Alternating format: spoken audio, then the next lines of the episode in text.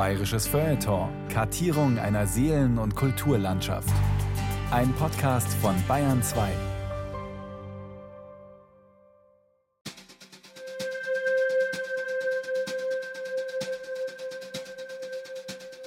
Ohne Namen ist man nichts. Das wusste schon Eva.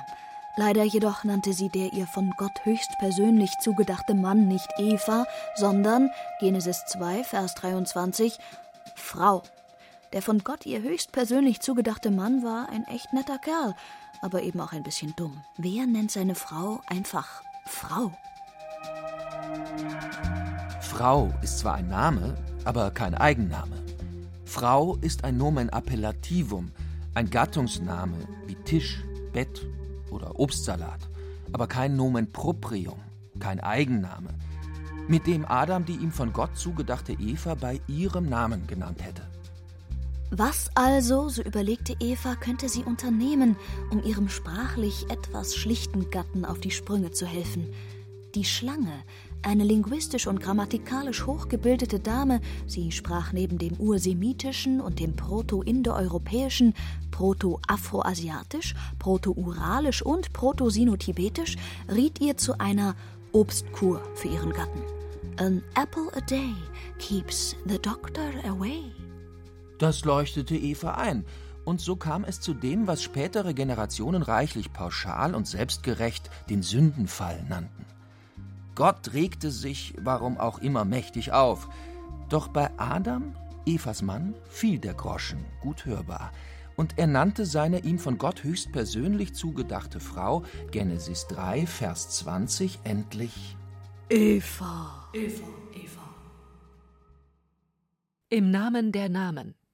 Oder Der Sepp horst jetzt Giuseppe von Thomas Kernert.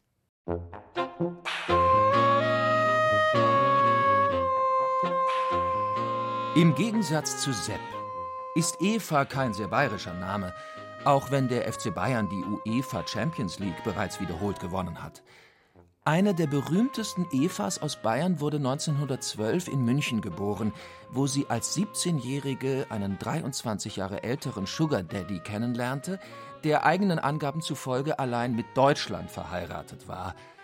Die braune Liaison endete 1945 tragisch. Dabei hatte auch diese Eva einen, nämlich ihren Namen. Namen schützen Menschen. Wenn Menschen ihre Namen verlieren, wird es meist gefährlich. Dann hören sie schnell auf, Individuen zu sein und werden zu Sachen. In den Konzentrationslagern der Nationalsozialisten wurden Menschen zu nummerierten Sachen degradiert. Oder aber sie mutieren zu Quanten, Quoten, Zahlen. Wisst ihr denn nicht, dass diese verdammten Zahlen menschliche Wesen sind? Fragte Golda Meir die westlichen Staaten, als es 1938 im französischen Evian-les-Bains um die Frage ging, wer die deutschen Juden aufnimmt. Auch heute wird wieder sehr viel über die Aufnahme namenloser Zahlen diskutiert.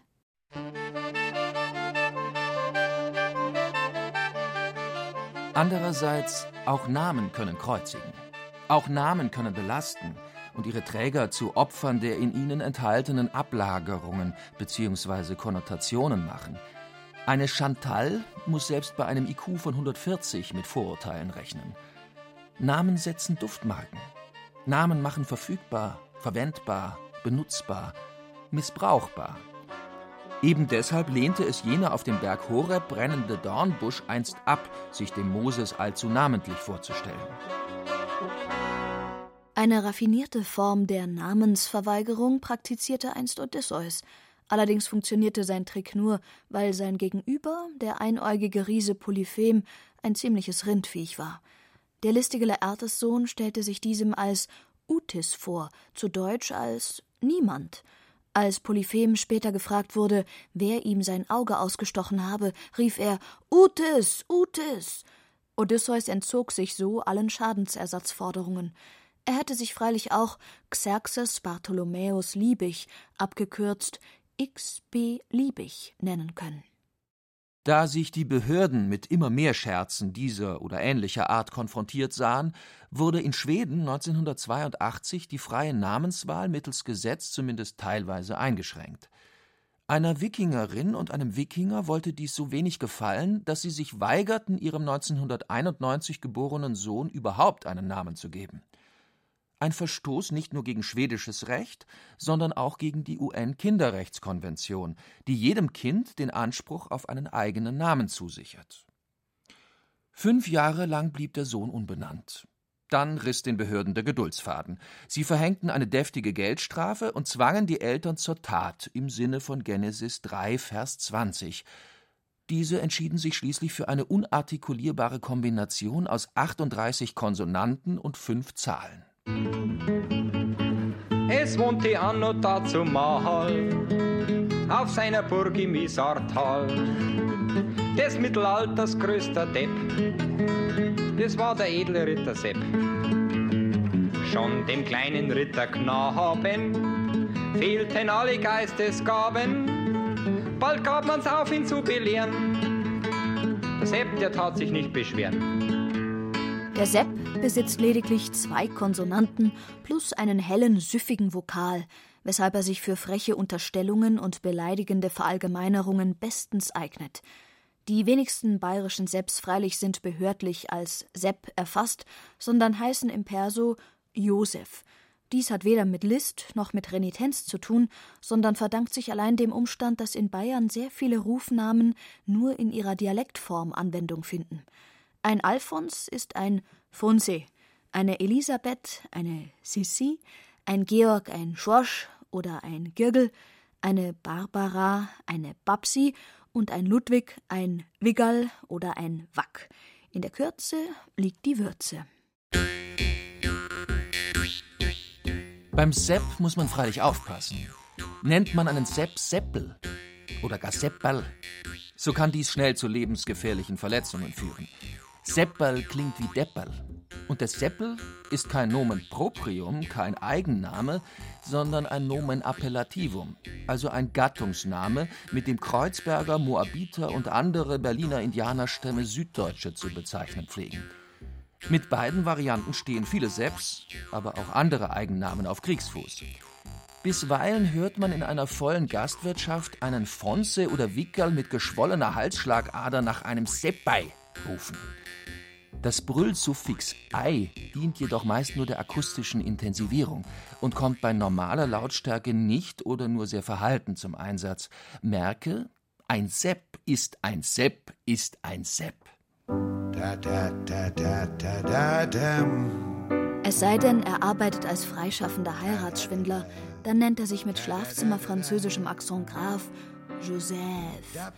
Ist er Rockgitarrist oder Drogenhändler, so bedient er sich mitunter der angloamerikanischen Kurzform Joe. Joe klingt wahlweise nach Wildem Westen oder internationalen Kontakten, aber mittlerweile auch ein wenig abgestanden. Weshalb der junge, frische, hedonistisch gesinnte, gut verdienende Feinschmecker Sepp von heute eher als Giuseppe auftritt – Bayern, das weiß jeder Fertigpizzabäcker, ist eh die nördlichste Provinz von Bella Italia. Was man beim Sepp nicht, beim Josef dafür umso deutlicher heraushört, ist seine christliche Provenienz. Namensgeschichtlich nimmt er damit eine mittlere Position ein. Dazu muss man wissen, die deutsche Namensgeschichte besteht Pi mal Daumen aus drei Cs. Das erste C steht für die Cherusker, und damit stellvertretend für die Germanen und ihre meist zweigliedrigen, dithematischen Namen. Siegfried, zusammengesetzt aus Sieg und Frieden, der im Sieg Frieden bringende. Oder Rüdiger, zusammengesetzt aus Ruth für Ruhm, Ehre und Gehr für Speer, der ruhmreiche Speerwerfer.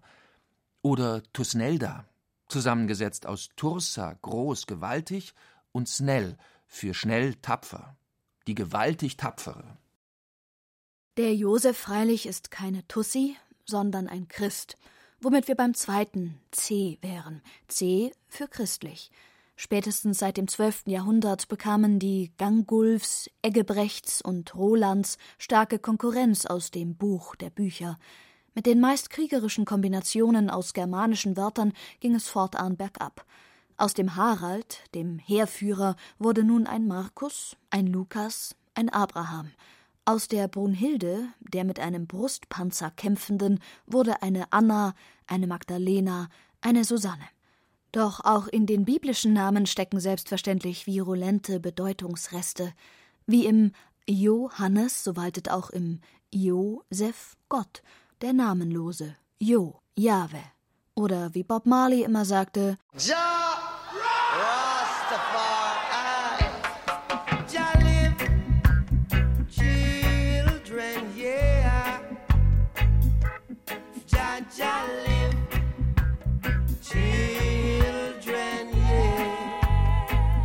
Aus der Bibel kennt man mindestens zwei Josefs.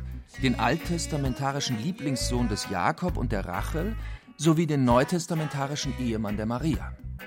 Der erste wurde seinen Eltern von Gott gegeben, obgleich diese schon sehr betagt waren. Der zweite wurde der Maria von Gott gegeben, obgleich diese bereits einen dicken Bauch hatte. Josefs Rolle war damit eindeutig definiert. Er war und ist ein von Gott gegebener, und genau das besagt auch sein Name. In vielen Weihnachtskrippen freilich steht er heute oft ein wenig verloren, drei Schritte hinter der Himmelskönigin herum, so wie ein Prinz Charles hinter der Queen oder ein nicht von Gott, sondern von Amazon falsch abgegebenes Paket. Dass sie gleichwohl eine von Gott gegebene Hauptrolle spielen können, bewiesen viele Josefs in Wort und Tat. Man denke nur an Josef Aloysius Ratzinger, Franz Josef Strauß, Josef Martin genannt Joschka Fischer oder Josef Dieter Meyer, den berühmtesten Sepp, der jemals ein Fußballtor hütete. Apropos Fußball. Als ganz besonders von Gott gegeben erwiesen sich in der jüngeren Historie eines im Jahre 1900 in Schwabing gegründeten Sportvereins die beiden Göttersöhne Jupp Heinkes und Pep Guardiola. Sechs deutsche Meisterschaften in Folge bescherten die beiden dem ehemaligen Gauliga-Verein, wodurch sie Fußball- und heilsgeschichtlich fast schon in Dimensionen vorstießen, die bis dato allein einem vorbehalten sind. Sepp Herberger. Dennoch ist natürlich nicht jeder Josef ein Geschenk Gottes. Man denke diesbezüglich kurz an Josef Stalin, Josef Goebbels oder Josef Mengele. Man kann von Glück sprechen, dass es diesen Herrschaften nicht gelang, den guten Klang, die positive, grundsolide Ausstrahlung des Josephs, seine aus Assoziationen, Konnotationen und Spekulationen zusammengesetzte Bedeutsamkeit ernsthaft zu beschädigen. Der Sepp, so viel lässt sich deshalb mit gutem Gewissen sagen, steht mit beiden Beinen auf dem Boden und sitzt mit beiden Arschbacken auf der Wirtshausbank. Ein Sunnyboy ist er nicht, er muss sich seine Erfolge erarbeiten. Am Stammtisch muss er bisweilen sogar ziemlich laut werden. Trotzdem besitzt er eine gewisse natürliche Autorität. Er ist kein Chopperl. Mehr als einen Spaß auf seine Kosten sollte man sich nicht erlauben. Sonst könnte er seine christlichen Wurzeln schnell vergessen und sich blitzartig wieder in einen germanischen Krieger zurückverwandeln. Im Normalbetrieb freilich ist er völlig gutmütig und berechenbar. Er mag seine Familie, seinen Hund und sein Auto. Mit letzterem fährt er am liebsten in die Berge. Mit beiden Beinen auf dem Boden stehen und trotzdem ganz oben sein, ist für den Sepp das Höchste. Das war der edle Ritter Sepp. War das jetzt wirklich so ein Depp?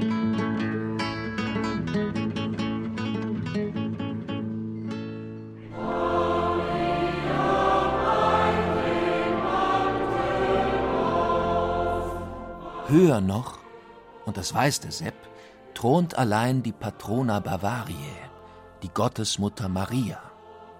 So hoch über allem logierte sie lange Zeit, dass es den Bayern bis ins 16. Jahrhundert hinein äußerst unangenehm war, ihren Namen zu profanisieren und sich oder andere mit ihm zu benennen.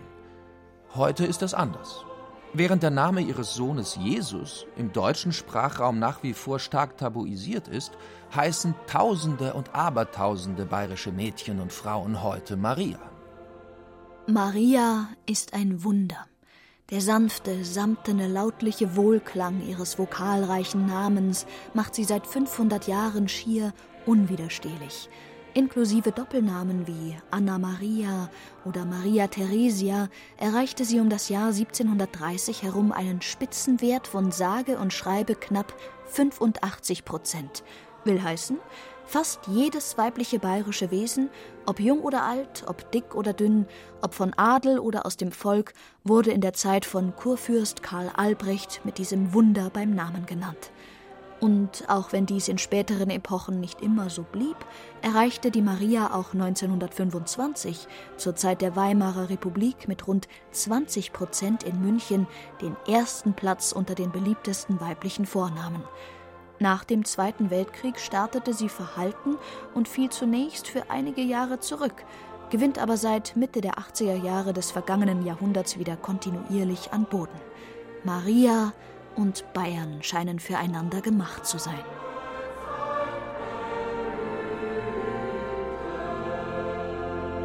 Maria ist ein Wunder, weil normalerweise auch Namen, ähnlich wie Schuhe, Hüte oder Nudelsorten, vergängliche Modeartikel sind. Und dies insbesondere heute, da es in ganz Deutschland mindestens 500.000 Eigennamen gibt. Als wir zuvor die drei Cs der deutschen Namensgeschichte referierten und das erste C den Cheruskern bzw. Germanen und das zweite C den christlichen Namen zuordneten, blieben wir das dritte C schuldig. Dieses dritte C steht für Chaos. Chaos muss nichts zwingend Negatives sein. Oft erweist sich ein bisschen Chaos sogar als sehr erfrischend. Erste Andeutungen dieses Durcheinanders machten sich bereits in der Renaissance bemerkbar, als die gebildeten, humanistisch ausgerichteten Kreise seit dem 15. Jahrhundert damit begannen, ihre Kinder mit altgriechischen oder lateinischen Namen zu beglücken. Man hieß nun nicht mehr Hildebrand und auch nicht mehr David, sondern Achilles oder Cicero oder Augustus. In protestantischen Gebieten gewannen gleichzeitig streng pietistisch ausgerichtete Namen wie Fürchte Gott oder Tu Recht an Popularität. Aus Frankreich wiederum, das sich im 17. und 18. Jahrhundert zum modischen Epizentrum Europas entwickelte, strömten Namen wie Annette, Charlotte oder Henriette ins Land. Versuche, sich gegen diese kulturelle Grenzüberschreitung zu wehren, indem man beispielsweise Dorothea in Himmelshulde oder Flora in Blumine eindeutschte, scheiterten kläglich. Dafür hinterließ nun auch England seine Namensspuren im Land. Oskar, Alfred, Edmund hießen die Gentlemen des 19. Jahrhunderts, Selma, Edith oder Ellen die Damen. Spätestens mit dem napoleonischen Russlandfeldzug von 1812, an dem bekanntlich auch 30.000 bayerische Soldaten partizipierten, hörte man im Alpenvorland zudem Namen wie Olga, Wanda oder Boris. Mit Erik, Knut und Helga fanden sich schließlich auch noch ein paar Herrschaften aus dem hohen Norden ein.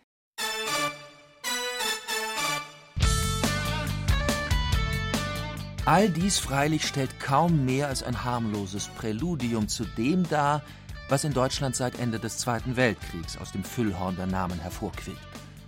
Als es 1959 ein Vater wagte, seine Tochter Pepsi Carola zu nennen und dies auch standesamtlich durchzusetzen vermochte, staunte man noch. Auch der Fall Pumuckel sorgte 1983 noch vereinzelt für Befremden. Kaum noch eine Erwähnung im Kreisboten löste hingegen die Entscheidung des Amtsgerichts Bayreuth 1993 aus, den weiblichen Namen Pebbles, zu Deutsch Kieselsteine, aus der Zeichentrickserie Familie Feuerstein zuzulassen. Mittlerweile werden männliche Namen wie Tarzan, Napoleon oder Frieden mit Gott allein durch Jesus Christus ebenso von den Standesämtern durchgewinkt wie die weiblichen Kreationen Schnuckelpupine, Schokominzer oder Popo. Die meisten dieser flatterhaften Namen führen freilich ein sehr einsames Leben, will heißen, ihre Attraktivität hält sich in engen Grenzen, als Trendsetter taugen sie kaum. Von der Beliebtheit einer Maria sind sie Lichtjahre entfernt. Andere Namen hingegen scheinen, zumindest für eine gewisse Zeit, solchen Charakter zu besitzen. In den 20er, 30er und 40er Jahren des vergangenen Jahrhunderts beherrschten der Hans, die Ursula und die Helga über Jahrzehnte hinweg die Charts. In den 60er Jahren hatten der Thomas, die Sabine und die Claudia ihre großen Auftritte. In den 70ern, 80ern und 90ern der Christian und der Alexander sowie die Anne, die Julia und die Laura. Das 21. Jahrhundert scheint keine Seriensieger mehr zu kennen. Die Spitzenpositionen wechseln alljährlich. Einmal triumphieren deutschlandweit die Hanna und der Leon, dann die Emma und der Ben, dann die Sophia und der Finn. In Bayern freilich kontinuierlich auf einem der Champions League Plätze vertreten. Maria, Maria. Das Wunder Maria. 2017 wurden von den bayerischen Standesämtern knapp 175.000 Namen an die Gesellschaft für deutsche Sprache gemeldet. Auf Platz 1 Marie, auf Platz 2 Maria. Maria, I've just met a girl named Maria. Mit einer Marie bzw. Maria kann man kaum etwas falsch machen. Maria kann man als Bedienung im Hofbräuhaus heißen, Maria kann man als Ärztin heißen, Maria kann man als Geschäftsfrau heißen, Maria, Mia, Mary Lou kann man als Prostituierte heißen, Marie Johanna hießen in Hippie-Kreisen einst die schönsten Mädchen. Maria könnte man aber auch an der Spitze des bayerischen Kultusministeriums heißen. Wo freilich bislang nur eine einzige Frau präsidierte und die hieß Monika. Die Monika soll punischen Ursprungs sein, hatte in den 40ern, 50ern und 60ern des vergangenen Jahrhunderts ihre beste Zeit und rasselte anschließend fast senkrecht in den Keller. Diese Absturzerfahrung mussten im Lauf der Zeit viele Namen über sich ergehen lassen, nicht so das Wunder Maria. Maria ist die griechisch-lateinische Form der hebräischen Miriam, was in etwa wohlbeleibt wohlgenährt heißt. Die lange Geschichte der abendländischen Malerei attestierte der Gottesmutter so gut wie nie adipöse Züge. Im Gegenteil, stets glaubten die Malerfürsten, sie mit heiligen Traummaßen darstellen zu müssen. Gleichwohl besitzt die samtene, sanfte Maria zumindest phonetisch etwas melodisch Weiches. Ihr Name weist weder Ecken noch Kanten auf, die beiden Konsonanten verhalten sich äußerst dezent, summen am Anfang leise, rollen in der Mitte melodiös, wodurch die Vokalfolge a, i, a ihr anschmiegsames Kuschelpotenzial voll entfalten kann. Vielleicht ist das das Geheimnis ihres nicht nur bayerischen Erfolgs. Den übrigens auch Männer für sich als Zweitname in Anspruch nehmen dürfen. Selbst wenn sie Pumuckel heißen. Pumuckel Maria Pumpernickel. Auch der Maximilian weist die Vokalfolge A, I, A auf. Sehr kuschelig wirkt er indes nicht. Das zentrale X, das sowohl seine Langform als auch seine Kurzform Max beherrscht, schluckt alles Vertrauliche. Und trotzdem sind der Max und der Maximilian neben dem Sepp und der Maria Bayerns große Namenslieblinge. Manch ein Matthias, auch AIA, mag das nicht einsehen. Die diversen Namenshitparaden lassen jedoch keinen Zweifel zu. Der Max ist die männliche Maria. Das eine seiner beiden Geheimnisse ist seine Kürze, das andere seine Länge. Max ist unheimlich schnell und dynamisch. Einen Max überholen zu wollen, egal in welcher Disziplin, verlangt Ehrgeiz und Einsatz. Maxe sind ambitioniert und organisiert auf der Welle der kurzen Namen, welche die letzten Jahre beherrscht, schwimmen sie ganz oben auf dem Bierschaum mit.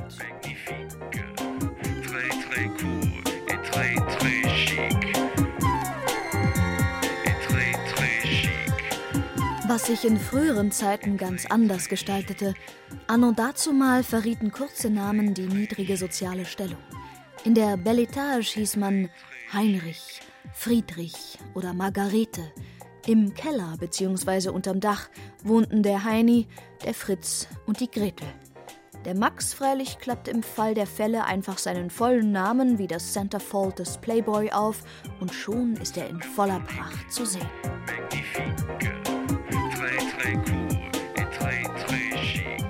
Maximilian kommt vom lateinischen Maximus, was nichts Obszöneres heißt als der Größte. Maximilian. Fünf Silben, fünf Finger ergeben zusammen eine Hand, und die weiß zuzupacken. Im herzoglich, kurfürstlich, königlich, kaiserlichen Hause Wittelsbach hielt der Max, ob mit oder ohne Emilian, alle Zügel in der Hand. Sicherlich, es schwirrten auch ein paar Ludwigs, Wilhelms und Albrechts im weit verzweigten Stammbaum herum, doch erst mit Maximilian I. kam jene handfeste Stimmung auf, die man benötigte, um Anfang des 17. Jahrhunderts mit voller Hand respektive Faust auf den Tisch zu hauen und kräftig im Dreißigjährigen Krieg mitzumischen. Die Kurfürstenwürde, die Erlaubnis, im Orchester der ganz Großen mitzublasen, war der kaiserliche Lohn dafür. Und auch Max II. Emanuel, der sogenannte Blaue Kurfürst, war ein Vollmax der Premiumklasse. In der Schlacht bei Belgrad lehrte er die Türken das Fürchten, wofür er in ganz Europa gefeiert wurde. Am meisten freilich feierte er sich selbst und ließ die Puppen tanzen. An den von ihm hinterlassenen Schulden litt Bayern noch generationenlang. Immerhin. Die diesen beiden Prachtexemplaren folgenden Maximilians hatten echte Landesvaterqualitäten und wurden entsprechend verehrt und geliebt. Vielleicht lag es teilweise auch an dem mildernden Einfluss, den ihre Zusatznamen auf sie ausübten. Beide hießen im zweiten Glied Josef. Der eine ging als Kurfürst Max III. Josef in die Annalen ein, der andere als König Max I. Josef. Für einen Wittelsbacher verfügte Kurfürst Max III. Josef über erstaunlich viel Verstand und Empathie. Er war ein aufgeklärter Fürst par excellence. König Max I. Josef wiederum erntete von dem aus Ansbach stammenden Dichter August von Platen das durch und durch ehrlich gemeinte Lob, er ist der gütigste Monarch von der Welt. Vom Regieren verstand der gütige Max I. Josef nicht allzu viel und überließ dies einem weiteren bedeutenden Maximilian in der bayerischen Geschichte, Maximilian von Montgelas.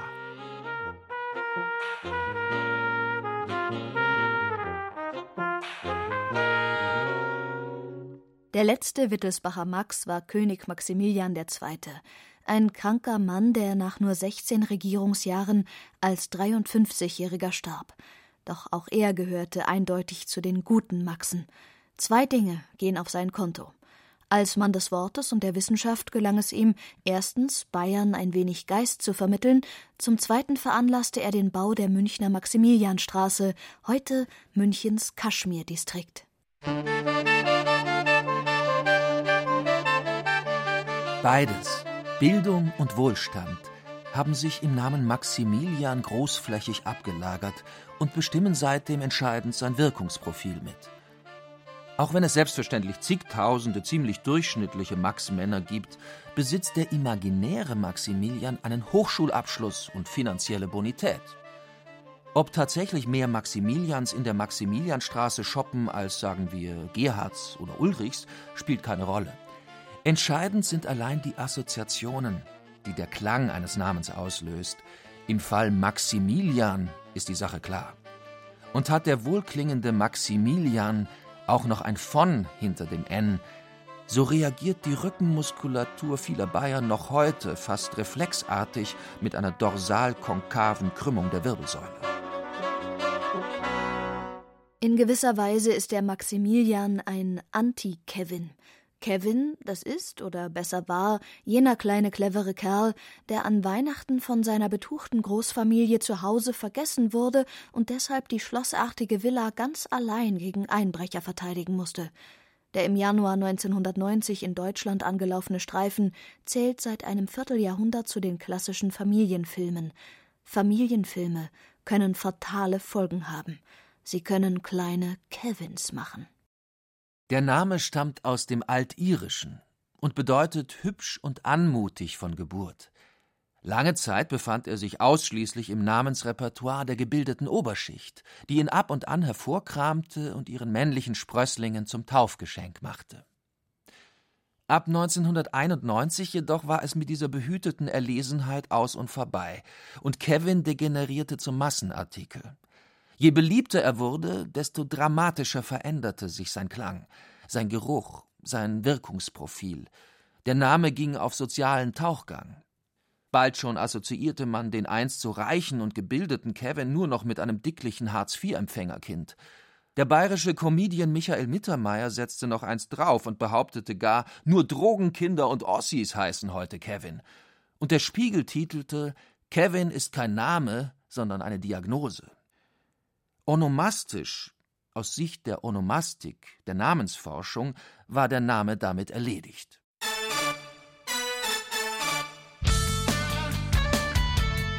Ähnliches widerfuhr dem Justin, dem Dennis, dem Marvin, dem Ronny, der Mandy, der Sandy, der Jennifer und der Jacqueline. Chantal, tu mal die Oma winken. Hieß eine 2013 erschienene Satire, die den Chantalismus, die weibliche Form des Kevinismus, reichlich schadenfroh beleuchtete. Sie beschrieb die Welt einer 24-Jährigen, die nach der Trennung von ihrem Mann Ronnie den gemeinsamen Sohn Justin in die große Welt der Rückentattoos, der getunten Autos, der Glitzerhandys und der Sonnenstudios einführt. Supersonic, magnifique, Obgleich wesentlich länger im Rennen und selbstverständlich nicht nur bei Blaublütlern in regem Gebrauch, entging der Maximilian dem sozialen Abstieg ins Trash-Milieu bislang. Warum? Weil ihn kein Film, keine Vorabendserie, kein Fußballstadion, keine Konzertbühne, sondern ein dynastischer Leitname popularisierte? Weil er einen regionalen Bezug zu Bayern und keinen pseudomondänen Bezug zu Hollywood unterhält? Und weil er deshalb für die sogenannten bildungsfernen Schichten nicht genügend Sexappeal besitzt?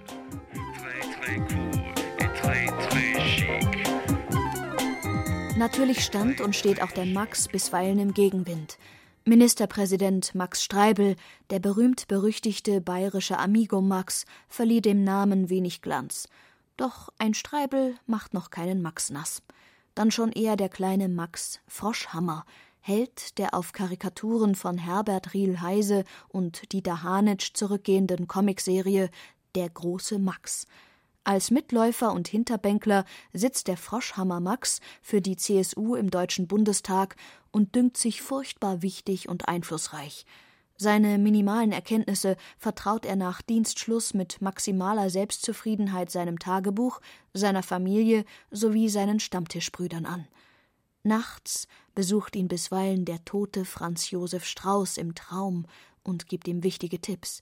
Zwölf Jahre lang, von 2003 bis 2015, indoktrinierte die Miniserie die Zuschauer des BR mit einem Max, dessen streberhafte Spießigkeit fast wehtat. Ein bisschen Auer macht mitunter auch die mehr oder minder rigorose Verweiblichung von Männernamen. Eine der bekanntesten ist die Andrea. Sie leitet sich vom griechischen Andrea, Mannhaftigkeit, ab. Kann eine Andrea politisch korrekt mannhaft sein? Oder nehmen wir die Gabriele, vom hebräischen Mann Gottes. Kann sie eine Männin Gottes sein? In schwulen Kreisen immerhin ist die Gabi die Bezeichnung für eine nahestehende oder befreundete weibliche Person.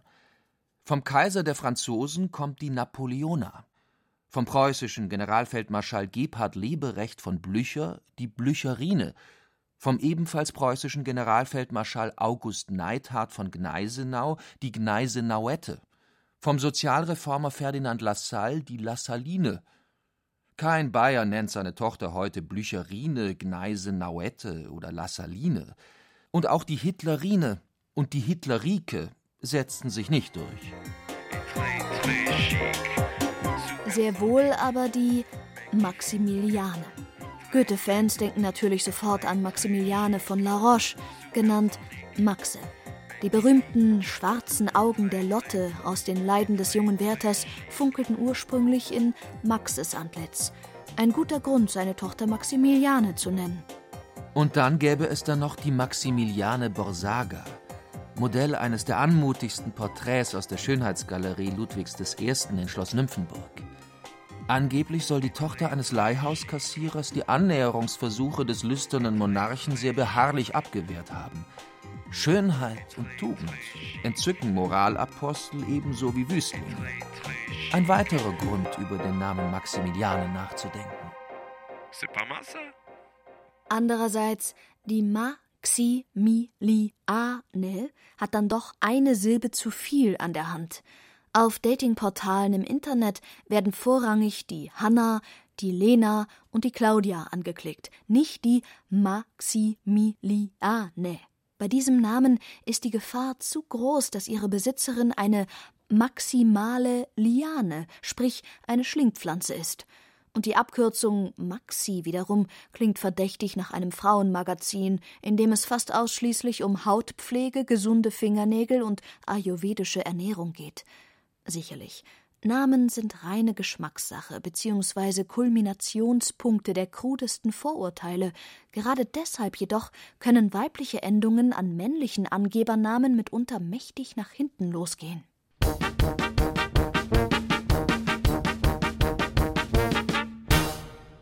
Weit mehr als die Maximilianen noch steht die Bavaria im Verdacht, ein Mannweib zu sein.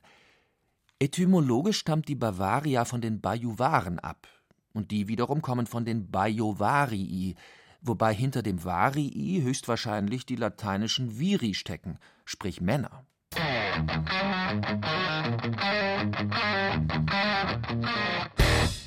Noch eine Umdrehung männlicher als die männliche Endung mutet der männliche Auftritt der Bavaria an, und dies, obgleich jenes Riesenweib auf der Theresienwiese mitnichten die einzige Darstellung einer Bavaria in Bayern ist. Überaus weiblich posiert sie beispielsweise auf der Kuppel des Diana-Tempels im Zentrum des Münchner Hofgartens.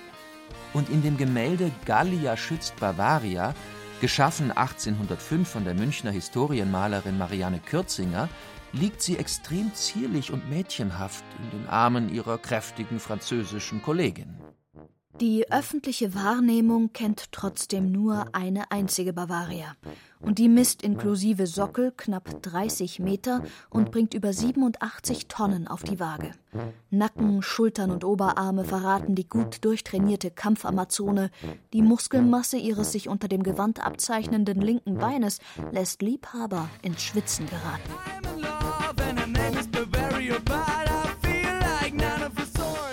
Ist dies der Grund, weshalb der Name Bavaria, obgleich längst erlaubt und auch rein klanglich sehr melodiös, in Bayern bislang nur äußerst schüchtern Verwendung findet? Klingt die Bavaria zu androgyn? Möglich, aber nur bedingt wahrscheinlich. Selbst in Bayern ist die Androgynie heute kein Makel mehr, sondern ein Stilmittel. Geschlechtsneutrale Namen gehen weg wie warme Semmeln. Kim, Robin, Toni, Chris, Matti, Kai, Lee, Jamie – und auch auf den Standesämtern wird das Kriterium der Geschlechtseindeutigkeit, früher bis auf den letzten Buchstaben Mann bzw. Frauhaft verteidigt, immer toleranter ausgelegt. Im angelsächsischen Sprachraum, aber auch in Frankreich oder den Niederlanden hat man sich längst von ihm verabschiedet. In Bayern noch nicht, dafür aber steht auch hier der letzte Buchstabe mittlerweile zur Disposition. Der oder die Sascha, der oder die Mika, der oder die Luca haben den Buchstaben A längst in ein Unisex-Suffix verwandelt.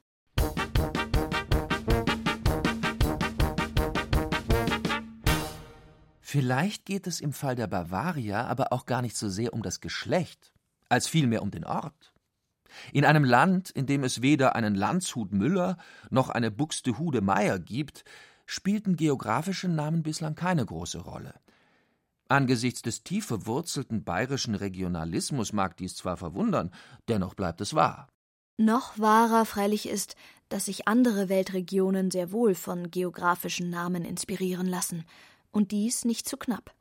Verona Feldbusch, Paris Hilton, Orlando Bloom, Chelsea Clinton, Brooklyn Decker, Britney Spears, Sie und zigtausend andere tragen Namen, die man so oder so ähnlich auch auf einer Landkarte finden kann.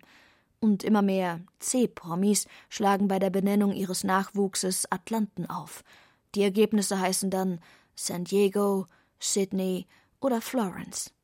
Könnte es in diesem Kontext nicht gut möglich sein, dass auch der Bavaria eine große internationale Zukunft bevorsteht? Bavaria heißt auf Englisch Bayern. Auf Chinesisch heißt Bayern Bafalia. Wer weiß, vielleicht heißen der Tian Li oder die Li Ming aus Shanghai bald schon Bafa Ming oder Tian Lia.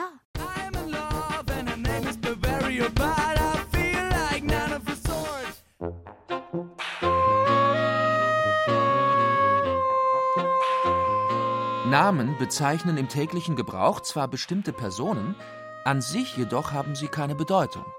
Man kann sie nicht verstehen, so wie man das Wort Auto versteht.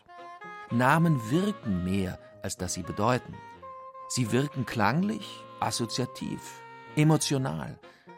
Die Namensforschung versucht diese Wirkungen mit Hilfe von sogenannten onomastischen Assoziationsdiagrammen, kurz Onogrammen, grafisch darzustellen.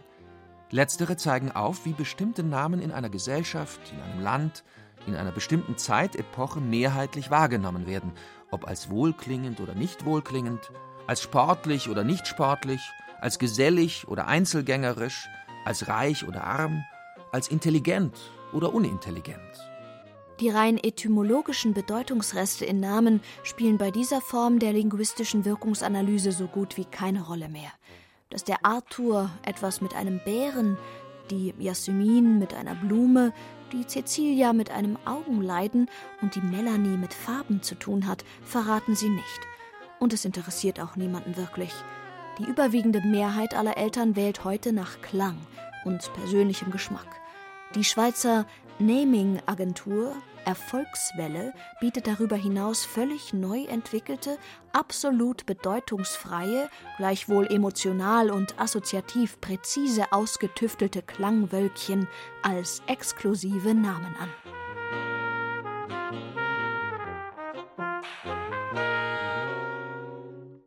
Tendenziell geschmacklos klingen in den meisten mitteleuropäischen Ohren heute Namen, in denen zu viel Semantik, zu viel Bedeutung, zu viel Bezug enthalten ist. Namen wie Porsche, Joghurt, Rumpelstilzchen, Google, Superman, iPhone.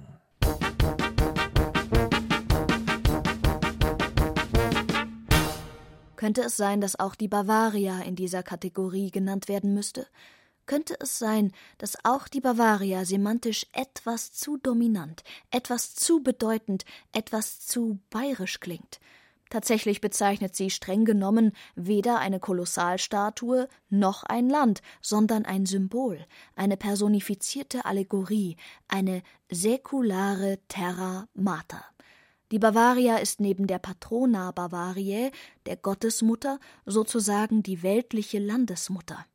Trotz seines angenehmen Klangprofils besitzt der Name Bavaria insofern vor allem ein sehr starkes Bedeutungsprofil. Ein Mädchen nach ihr zu benennen, würde einen ähnlichen Effekt erzeugen, als würde man einen Buben Porsche nennen und ihn dadurch bei jeder Nennung seines Namens, ob gewollt oder nicht, auf ein motorisiertes Muskelpaket reduzieren.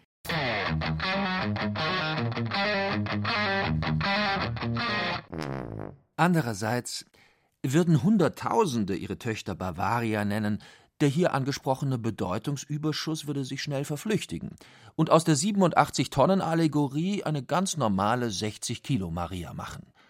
In Bayern wäre ein solcher Boom, zumindest theoretisch, durchaus denkbar, in Berlin oder Rostock eher nicht. Seines Namens wegen gehänselt zu werden, gehört vor allem für Kinder zu den besonders traumatischen Erfahrungen. Zu eng ist die Verschränkung von Name und Person, als dass sie ignoriert werden könnte. Weder die Täter noch die Opfer können sich dieser Magie entziehen. Heißt jemand Tarzan, hört jeder, ob er will oder nicht, den Dschungelschrei. Heißt jemand Lüfthildis, denkt man fast automatisch an die Lufthansa. Namen mit Bedeutungsüberschuss, und sei dieser noch so peripher, finden immer ihre dankbaren Spötter und wehrlosen Opfer.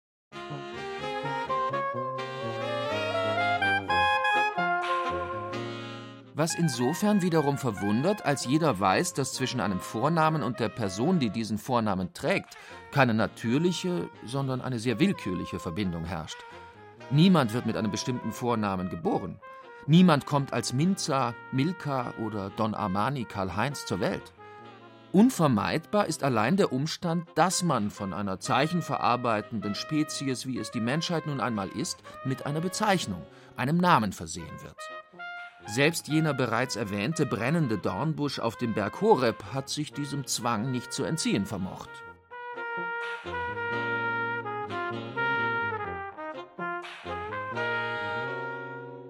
Es ist jene Konstellation aus Bezeichnungszwang und Benennungsfreiheit, die Babys und Namen zusammenführt, wobei es immer wieder Benennende, sprich Eltern gibt, die sich vom Teufel reiten lassen. Nicht immer steckt Boshaftigkeit dahinter. In dem Roman Schiffbruch mit Tiger von Jan Martel erzählt der Ich-Erzähler, warum er Pi heißt, leicht zu verwechseln mit dem englischen Pi für Pinkeln, weil sein Vater ein glühender Fan des Pariser Schwimmbades Piscine Molitor war, 1929 von Tarzan-Darsteller Johnny Weissmuller eröffnet, 1946 Schauplatz der ersten Bikini-Präsentation. Well, my daddy left home when I was three, and he didn't leave much to Ma and me. Just this old guitar and an empty bottle of booze. Now, I don't blame him because he run and hid, but the meanest thing that he ever did was before he left, he went and named me Sue. In dem bekannten Song A Boy Named Sue erzählt der Country-Bade Johnny Cash von einem Jungen, dessen Mädchen namens Sue ihn von frühester Kindheit an mit Spott und Häme vertraut machte. Als Erwachsener begibt er sich deshalb auf die Suche nach seinem Vater, der für diese Kalamität verantwortlich ist und die Familie vor Jahren schon verlassen hat. Er findet ihn in einem Saloon. Es kommt zu Vorwürfen, die in einer Schlägerei enden. Leicht demoliert verrät der Vater dem Sohn am Ende, dass er schon bei dessen Geburt gewusst habe, dass er nicht lange bei der Familie bleiben werde und ihn deshalb mit einem ungewöhnlichen Namen fürs Leben abhärten wollte. I think about him now and then, every time I try and every time I win. And if I ever have a son, I think I'm gonna name him Bill or George, anything but Sue. I still ain't that. Bezeichnungszwang und Benennungsfreiheit plus Klang beschränken sich mitnichten auf Trockennasenprimaten. Auch Hunde, Katzen und Kleinnager sowie Vögel, Fische und Babyalligatoren werden gerne mit Nomina propria, mit Eigennamen auf Menschenniveau getrimmt. Auf Biobauernhöfen trägt mitunter gar das Nutzvieh Namen. Wenn Bulle Fridolin dann fein säuberlich in Hüftsteaks, Rindsrouladen, Tafelspitz und Gulasch zerlegt wird, findet eine Silbentrennung der anderen Art statt. Postmoderne Produkte müssen fiktionalisiert, mit Geschichten versehen werden. Farben erzählen Geschichten, Formen erzählen Geschichten, Namen erzählen Geschichten. Zu letzteren gehören Markennamen, aber auch Vornamen. Es gibt Produkte mit langer Vornamentradition, wie zum Beispiel Brautkleider. Drusilla, Endika, Ileana, Katara, Odilia, Nuala, Xantri. Eine vokalreiche Glanzorgie ganz in Weiß. Seit einer halben Ewigkeit mit Eigennamen versehen sind die Produkte von IKEA. Bei weitem nicht alle von ihnen jedoch tragen menschliche Vornamen. Vieles stammt aus dem Atlas. Schwedische Ortsnamen versorgen Bücherregale, Sofas und Couchtische. Norwegische Ortsnamen kümmern sich um Betten und Kleiderschränke. Originäre Männernamen konzentrieren sich auf Schreibtische und das Drumherum. Richtige Frauennamen auf Tja, Stoffe und Gardinen.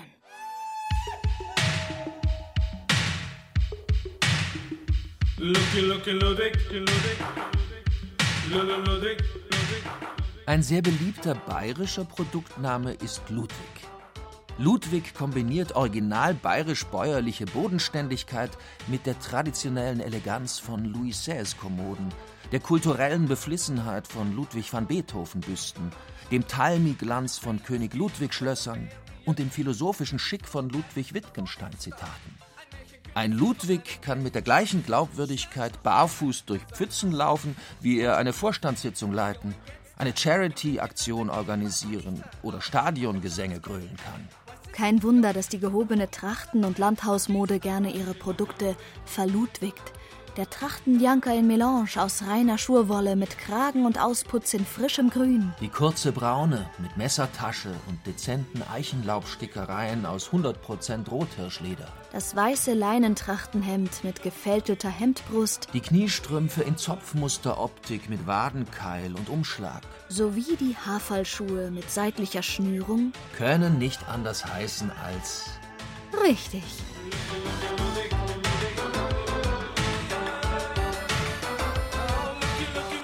Verludwigt werden des Weiteren gerne viele Produkte aus der holzverarbeitenden Industrie. Tische, Stühle, Sofas, Betten, Kommoden, Schränke, Lampen, aber auch Holzkohlegrills, Kachelöfen, Tresore und WC-Sitze. Militärisch verhält sich der Ludwig bis dato angenehm unauffällig.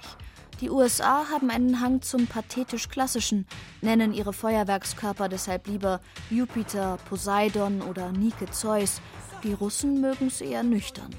SS-20, SS-21, SS-22 und so weiter.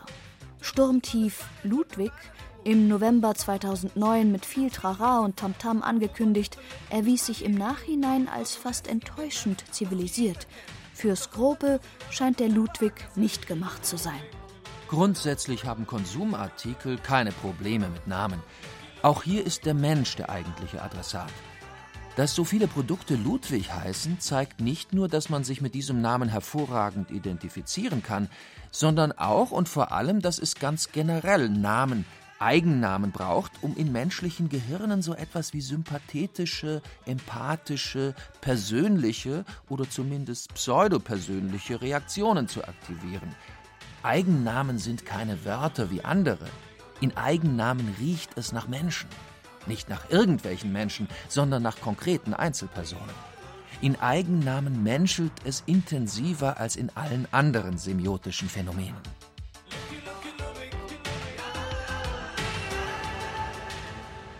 Im Jahr 2000 gab es in Deutschland noch mindestens 46.171 Einzelmenschen, die Adolf hießen. Adolf ist ein sehr spezieller Name. Adolf zu heißen macht bestimmt weniger Spaß als ein Josef, eine Maria, ein Maximilian oder ein Ludwig zu sein, und selbst die Bavaria präferiert in diesem Fall locker und leicht ihren 87 Tonnen Namen. Im starken Unbehagen gegenüber diesem Namen zeigt sich einmal mehr die ganze assoziative Wucht von Eigennamen. Selbst wenn es 46.171 Mal geteilt wird, bleibt jeder einzelne Adolf in seinem je eigenen Kontext ein ganzer, lebendiger Adolf. Der eine in Schweinfurt, der andere in Garmisch, der dritte in Kulmbach, der vierte im Wald hinter den sieben Bergen bei den sieben Zwergen. Gleichwohl wird niemand einem Adolf, nur weil er Adolf heißt, unterstellen wollen, ein Adolf zu sein. Natürlich nicht. Wir alle, die wir Eigennamen, Nomina propria, verwenden, wissen, dass es auch noch Nomina appellativa, Gattungsnamen gibt. Und die machen aus jedem Adolf, jeder Eva, jedem Kevin, jeder Jacqueline, jedem Mohammed, jeder Elif und selbstverständlich auch jedem Giuseppe alias Joe, alias Josef, alias Sepp zuallererst. Genesis 2, Vers 23 eine Frau? Einen Mann? Einen Menschen. War der alte Adam vielleicht doch nicht so dumm?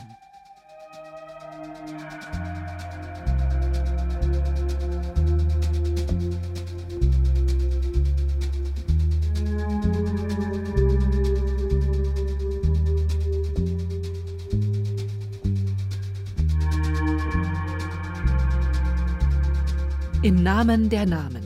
Oder Der Sepp horst jetzt Giuseppe. Sie hörten ein bayerisches Feuilleton von Thomas Kernert, der auch Regie führte. Es sprachen Laura Mehr und Heiko Rupprecht. Ton und Technik Christiane Gerhäuser-Kamp. Redaktion Peter Giesecke. Eine Produktion des Bayerischen Rundfunks 2018.